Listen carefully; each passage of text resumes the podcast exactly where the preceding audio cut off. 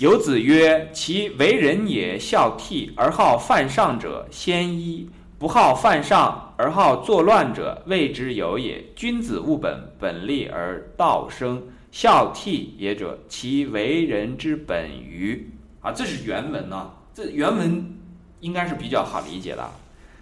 我把这个拷到别的那个两个群里面给他们也看一下，是吧？有好东西，我们应该大家一起分享一下。游子是孔子非常非常好的一个学生，那么怎么个好法呢？不是我们今天重点要讲的，大家可以课后去了解。游子说过这句话，说：如果一个人呢，他有这个孝悌两件事情啊，对父母能孝，然后和这个兄长啊。能够做到这个兄弟之间啊，能做到孝悌。那这里我插一句话，因为正好今天有一个同学问到说，哎，这个孝悌是不就是这个兄弟之间的这个悌嘛？那么朋友之间难道不包括在内啊？我当时也说了一句，这个看你的心有多大。因为有老吾老以及人之老，那么你的孝呢，其实就指的所有的老人，是吧？那么如果是讲孝悌呢，你有一个自己家里的兄长。那么我们讲，在家靠父母，出门靠朋友。那你朋友之间也有个长幼之分，所以你的这个所谓的孝悌呢，也是指很多人之间的这个兄长，比你大的，比你有经验的，能够称为你的兄长的，那这个都要有悌这个礼，是吧？比你老的，这个曾经养育了儿女的，是吧？那么在文化传承当中啊，他是做出过贡献的。那当然，我们不算这个，就是一些，这个要分别来看啊，因为大部分的人其实都还是很有人性、很有人味儿的。那这种老人呢，我们都其实这个孝呢都可以包含在内。那看你的心有多大，你的心大呢，那么天下就是你的家。那么这个孝悌呢，其实它已经包括了这个长幼尊卑的这个大部分。那么后面讲的这个“而好犯上者”呢，就指的在你的这个基本的为人之外呀，因为你这个孝悌啊，一般来讲和利的这个关系不大。你说你要尽个孝，对吧？对父母要尽个孝，对朋友这个要有一个这个，对兄长要这个尊敬，这个和利不太相关。但是后面讲的“而好犯上者”，有这个上下级关系的时候，有上下级就会有谋士。有谋士呢，就会有利，是吧？谋士肯定是为了得利嘛，所以后面呢，这个就稍微比前面这个孝悌要靠后一些。利在后，义在前。义是什么东西？就是我们平时讲的义气的义啊。这个义其实就包括了一个人本的一部分。扩张一点，把这个本扩大一些呢，就扩大到了我们的上下级关系当中，而好犯上者。那么。讲的是，如果一个人这个基本的家庭内啊、感情内的这个事情做好了之后，在后面这个和上下级之间的这个理性更多的时候呢，这种情况呢也不会去犯上。那这有一个互相之间的联系，说其为人非常的孝悌，那么却非常的喜欢抗上犯上，这种人非常少。那么讲。不好犯上，而好作乱者，不喜欢犯上而又喜欢作乱。乱是乱什么？乱天下。这个乱天下的有非常多的例子啊。那有这个政客，有这个邪道中人，有这个这个这个，甚至就是这种匪徒等等这些，这就属于作乱的。那么我们还是结合那个儒家八目啊，儒家八目里面讲过，说是修身，后面就讲了齐家。你要如果能齐家的话，是不是孝悌就要好？是不是？齐家之后要做什么呢？要治国。哎，治国这个就涉及到了好不好犯上的问题，对吧？那么再到最后是什么呢？平天下。平天下就和什么相关了？就和这个作乱相关了。一乱的时候呢，乱的是天下。那不好犯上而好作乱者，谓之有也。所以一步一步就给你讲出来了。其实就讲的说。一个人在齐家的这件事情做得好的时候呢，基本上就不太会去在治国上面出问题。假设他有机会去治国了啊，然后如果能治国治得好呢，这个人呢就不太会有可能去作乱。那我们举个例子，什么叫做作乱呢？希特勒这个就叫做作乱。他有一个机会去治国了，可是他在治国之后呢，他马上就作乱，兴风作浪，那就发动了第二次世界大战，对吧？那么这种情况下，我们就称为作乱者。那么犯上呢，那也有非常多的例子，这种呃忤逆的例子是比较多的。那么孝悌呢？这个我们日常生活当中也也会见到非常多了，就不举例了。那么我们回到我们刚才所讲的这个问题：君子务本，本立而道生。那我们看到这地方的本，其实就是指做人的根本。因为你做人嘛，无非就是和别人打交道，是不是？你说一个人活在一个地方，这没什么意思嘛，对不对？那你总是要有一些社会活动，和别人像我们刚才讲的，总是要有一些这个沟通和交流。如果你活在一个地方，虽然有很多人，但是你不和他们进行沟通和交流，这个人就白活了，没有意义，是不是？这个人就变成了一个孤独的囚犯，被关在了自己的心里，从来没法和别人沟通。不管是因为主动的不沟通，还是被动的不沟通，如果和别人失去了这种这种沟通，那这个人就活得很痛苦了。是吧？有时候甚至是他连这种痛苦都感受不到，那种痛苦呢，就是最大的痛苦了，叫做什么呢？哀莫大于心死，是吧？好，我们讲到了这个君子务本呢，这部分呢，刚才讲的这个法卡东他可能理解的比较比较清楚了啊，我们全且当做这一部分比较好理解，他的问题集中在这个本立而道生上。这个本如果立好了之后，那这个做人的根本立住了，你明白了这个做人的道理了。好，我们就提到了做人的道理，是吧？做人的道理是什么？就是人道嘛，对吧？如果把这个人的根本做好了，这才开始最开始的一步。好，剩下一个本立而道生。我们就得去《道德经》里面找这个答案了。《道德经》里面的这个第二十五章还是应该是二十五章里面讲说，讲了四大。什么叫做大呢？叫做天大地大，这个道大人大，把这个天地人道放在了一起。然后《道德经》里面还有一句话叫做什么呢？我们平时往往很容易忽略这句话，叫做人法地，地法天。为什么讲刚才二十五章这句话呢？我们会发现，人法地，地法天，天法道，道法自然。这个天地人道这几件事情，在刚才我们所讲的这个天大地大道大人大，是吧？那么这个都提到了，这四件四件事情都是很大的。那小海先生打出来这一段话，我给大家读一下：有物混成，先天地生。既兮辽兮，独立不改，周行而不殆，可以为天下母。吾不知其名，强治之曰道，强为之名曰大。大曰是，是曰远，远曰反。故道大，天大，地大，人亦大。狱中有大而人居，应该是狱中有四大而人居其一焉。人法地，地法天，天法道，道法自然。好，刚才我们讲说人的根本。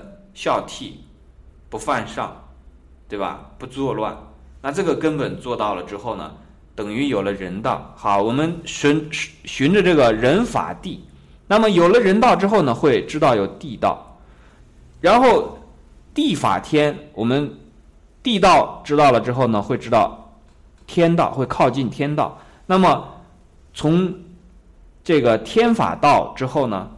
那么道法自然，道本来就是这个样子的。那么这个时候呢，我们才能够进道。所以这个顺序是这样的。所以虽然讲本立而道生，实际上这个本立而道生呢，把这个人、地、天、道这个中间的这个关系呢，一笔带过了。可是很幸运的是。孔子虽然没有在这个地方讲的很细，可是我们还可以去看老子，是吧？老子把这个地方讲细了，但是如果我们读书不仔细的话，这个地方就划过去了。这地方不能划过去，这个顺序也不能变，自己要琢磨明白为什么是这个顺序。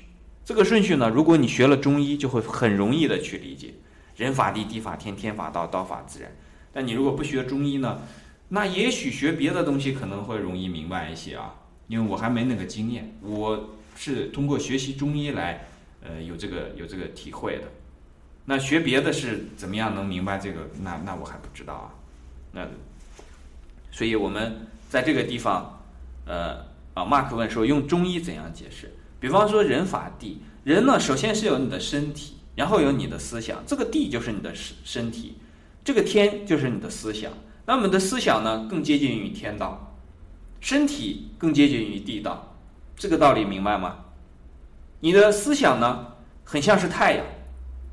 你的这个很像是天啊，我们就讲天吧，因为天的这个变化非常快。我们一抬头看到了天上啊，很空旷，是吧？晚上就出现的是这个玄色、深蓝色，我们或者讲深黑色，这样都可以啊。就是晚上夜空，你抬头一看，那个色就叫玄色，对吧？这个时候你看到的天很像我们的思想，我们的思想呢，好像有，又好像没有。然后变化非常快，每一秒钟和每一秒钟都不一样。可是你的身体呢，就好像地，一年四季呢，看起来好像没什么变化，但总是在变化，有生老病死，对不对？很像地。可是天呢，你看起来好像没什么变化。你的思想从哪儿来，然后在你身上以什么样的形式出现，最后又以什么样的形式传播出去，很像是天的这个形式，对吧？你如果要是结合到现在的物理学来讲啊。那很像什么呢？身体就好很像电，这个思想啊，很像是这个磁，电和磁之间的关系。那你如果是用这个电和磁之间的这种变化的规律呢，你也会发现是这个样子。那么还有呢，就比方说身体啊，很像这个波粒二象性当中的粒子的特性，而这个思想呢，很像是波的特性。这个波呢？它的这个叠加呀，比方说两个水波，然后同时发生了干涉，是吧？然后这个波纹呢就会有叠加的部分，叠加的部分呢你很难分得清彼此。就比方说我们现在在读孔孔子的这个《论语》，然后每个人都说自己的想法，大家都在谈《论语》，可是很难分得清谁的《论语》是什么样子的，很难讲得清楚。但是如果在例子的部分呢，比方说我的身体、你的身体、他的身体，这很好分。所以这其实是我们自己思想当中所形成的一个印象。所以这个地方呢，我们回到法卡东所所问的这个问题啊，他问这个道是什么？这个道就是天地之间本有的东西。在哪一句地方哪一句里面来回答这个道是什么呢？道法自然。那么南怀瑾老师讲过这个道法自然，不是把自然放在那里，变成一个词说啊。人法地，地法天，天法道，道法什么呢？道法自然，不是这个意思哦。这个意思是什么？是说道法自然就是那个样子，道就是它自身那样。道法什么呢？道法自己自身，道本身就是那个样子，没有什么再继续呃法下去的这个说法了。人法地，地法天，天法道，这个是有的。到了道这个地方。这个基本上就是一个终结 over 了，没有再继续说啊，自然又是一个什么东西？然后那自然又法什么呢？没有这样的说法，不是这样讲的。所以这个道就是指一个更大空间的、更大范围的这么一个一个概念。如果你跳不出人的这个概念，跳不出地的这个概念，跳不出天地的这个概念，道的概念。还摸不着边儿，可是呢，我们又有一句话叫做“道者不可以虚离矣，虚于离也”，就说什么呢？这个道是时时刻刻和你在一起的，那确实如此啊，因为你在其中嘛，是不是？你甚至可以讲，你就包含了这个这个道。但是这个时候，就像我们刚才讲的，说啊，你说好，我自己就已经是有道了，不是那个意思，绝对不是那个意思，就好像我刚才说。有的人说哈，每个人都是佛，是说你未来能成佛。这个未来可能是用你自己，如果你真的知道了那个时间之后，你恐怕都会把泪哭干的，是吧？因为它可能是等地球毁灭了好多次之后，然后你才成了佛了。那个时候你要如果真知道是那样，而且尤其你知道了中间你要经历的过程之后，你估计最后一直哭到连泪都哭不出来，对吧？不能不能够别人说啊，我们每个人都是佛，然后自己就很得意很开心说哦，我已经是佛了。这个就好像人家跟小学生说好好学习，你可以上大学。你不能这个小学生说啊，我我原来就是大学啊，这个只讲你可能，而且讲说你一直学下去的话，对吧？因为这个还不一样，就说小孩子上了小学、中学，然后没学好，然后辍学了就不学了，这辈子都上不了大学。可是如果对于人来讲，对于这个天地来讲，他没有一个说啊此生的这么一个说法，而是这一辈子结束了，然后你就就就不用这个再去读书了，你可以去工厂工作了，大学永远都不用去想这件事情了。他不是这样的，因为如果真正的明白这个道理的话，就会知道它不是属于一种断灭论。我之前专门在喜马拉雅讲过一次什么是断灭论，因为很多人在这个概念是不清楚的。真正的无断灭论的话，虽然人家跟你说啊，你要信因果、信轮回，其实信因果、信轮回就是指无断灭，人生不会断，也不会灭，那就会一直存在下去啊。你一直存在，你总要达到那那一天啊，对不对？总要达到的。那你总要达到，如果你总不达到，只能证明是一点了，这个达到的过程非常非常之长，只能是这个原因。所以，如果真的明白了，能够跳出了自己的这个人生啊，就好像波粒二象性的时候，能跳出粒子的这一部分，进入波的状态，你就会知道，这个无同无不同啊。每一个波，我们看到两个水波在水面上，同时你往水里扔两颗石子儿，然后形成两个水波，这两个水波在交叠的地方，你能分得出来哪个是 A 石子儿产生的波，哪个是 B 石子儿产生的波吗？分不出来的嘛，对不对？当然了，这个得有一定的这个物理学知识啊。那其实有很多的东西都可以这样来，呃，你琢磨一下就会明白。所以这个我我很清楚啊，今天肯定是讲不清楚这个道是什么这个这个问题的。法卡东这个问题，其实他问出来我就知道我答不上，而且我其实也没有准备答上，因为以前碰到这个类似的问题啊。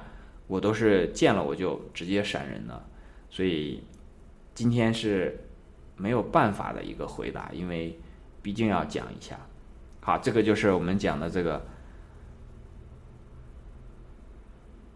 这个本立而道生，君子务本，本立而道生。对，学习其实就是这么一个过程，慢慢慢慢的懂一些东西。今天比昨天懂一点儿，哎，阿弥陀佛；明天比今天懂一懂一点儿。阿弥陀佛，时间没有浪费。阿弥陀佛，就是这个样子。